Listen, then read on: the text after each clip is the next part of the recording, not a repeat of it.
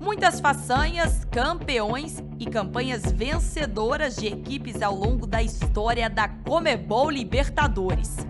Hoje, em um novo episódio de Sabia Não, vamos repassar a lista dos times com a maior sequência invicta na história da Libertadores. Que clubes vêm à sua cabeça? Bem-vinda e bem-vindo. Esse é o podcast Comebol Libertadores.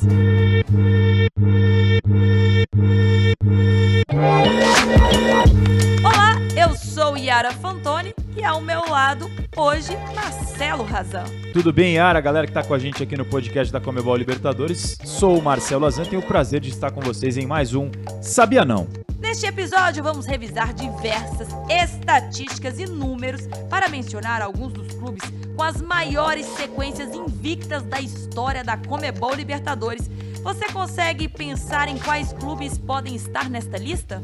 Olha, eu acho que tem brasileiro nessa lista. O que você acha da gente começar de trás para frente?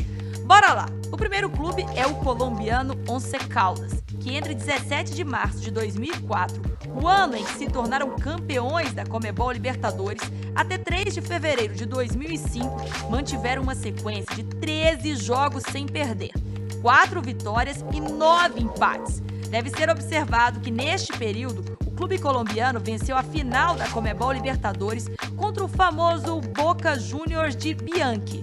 Eu vou voltar um pouco no tempo e viajar para o Chile para lembrar da histórica campanha do Colo-Colo entre 1 de maio de 1990 até 3 de maio de 1991. Período no qual disputou 13 partidas, das quais venceu 7 e empatou 6. Temos mais números? Claro, aqui vou com um argentino, News Old Boys, de Rosário, que de março a outubro de 1992 jogou 14 partidas sem ser derrotado, 7 vitórias e 7 empates. Deve ser observado que neste ano a equipe rosarina disputou a final dessa edição contra o São Paulo, que perdeu nos pênaltis rasando. Vale ressaltar que esse time era comandado por Marcelo Bielsa. Vou para o lado brasileiro, ou melhor, carioca. O Flamengo vem de duas sequências invictas na Libertadores e a última foi rompida há pouco. A primeira foi de 13 jogos entre 29 de junho de 1984 e 1 de maio de 1991, com algumas ausências em edições nesse período. A última é a mais recente, pois vai de 22 de setembro de 2020 a 29 de setembro de 2021. É composta por 17 jogos, 12 vitórias e 5 empates. Deve ser lembrado que em 2019 o Mengão conquistou o torneio contra o River Plate, em Lima, na primeira final com um jogo único da Comebol Libertadores. E falando em River, aqui tenho alguns números do clube de Nunes ao longo da competição. A primeira sequência data do ano de 1977 foram 14 partidas com 5 vitórias e 9 empates, que se estenderam até 28 de setembro de 1978. Voltando um pouco mais no tempo, de 26 de junho de 1996 a 27 de maio de 1998, os argentinos jogaram 13 vezes, com 9 vitórias e 4 empates.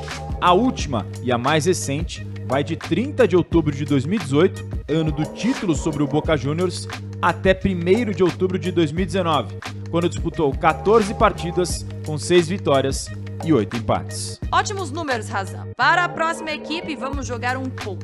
Você escolhe o país e eu te digo se tem alguma equipe com sequência invicta na Comebol Libertadores. Gostei disso, então vamos ver. Peru. Temos um time peruano na lista e é o Sporting Cristal, que disputou 17 partidas durante 20 de fevereiro de 1962 e 3 de junho de 1969. Venceu 8 vezes e empatou 9. Bons números para a equipe peruana. Mais alguma razão?